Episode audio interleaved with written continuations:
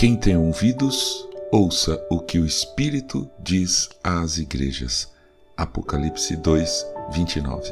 Bom dia, você está ouvindo o podcast Célula Metanoia Devocional. Vamos começar o dia alinhando nossa mente com a mente de Cristo.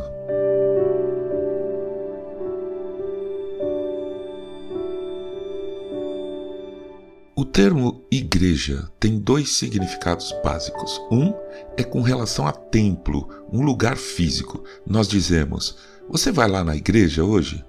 Ou Ah, não, esqueci de novo meu guarda-chuva na igreja. Embora eu seja protestante hoje em dia, eu nasci em um lar de católicos e meus pais me levaram algumas vezes ao impressionante templo em Aparecida. Tudo lá é enorme, gigantesco.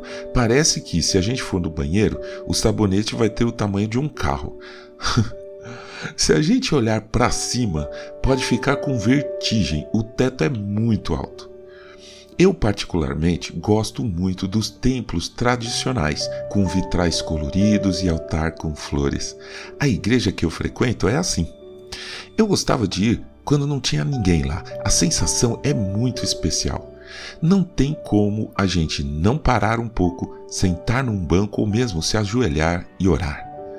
Introspecção é uma ótima palavra para se juntar ao termo igreja nesse sentido. O outro significado da palavra igreja diz respeito à Igreja de Cristo. Essa não é física, não é um templo, não é uma denominação essa igreja sou eu, é você, são os pastores, os padres. A igreja de Cristo é um grande corpo.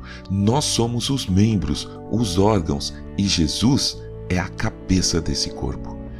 A igreja é viva, se move, investe contra o inimigo e as portas do inferno não prevalecem contra ela.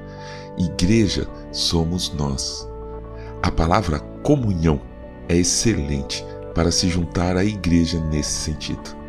Se você crê em Jesus Cristo, entregou sua vida a Ele, reconhecendo que Ele é o seu Senhor e o seu Redentor, se entendeu que Ele morreu por nós, mas ressuscitou, então faz parte da igreja do Senhor, é um cristão ou uma cristã. Então, busquemos a introspecção em uma igreja e a comunhão da igreja. E tenhamos a consciência sempre de que, seja onde estivermos, seja o que estivermos fazendo, estamos todos conectados com um só Espírito, o Santo Espírito de Deus. Paulo escreveu na primeira carta aos Coríntios, capítulo 12, versos 12 e 13. Porque, assim como o corpo é um e tem muitos membros, e todos os membros, mesmo sendo muitos, constituem um só corpo, assim também é com respeito a Cristo, pois em um só Espírito todos nós fomos batizados em um só corpo, quer judeus, quer gregos, quer escravos, quer livres. E a todos nós foi dado beber de um só Espírito.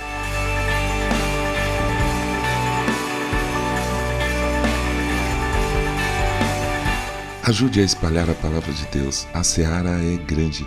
Eu sou João Arce e este é o podcast Célula Metanoia Devocional.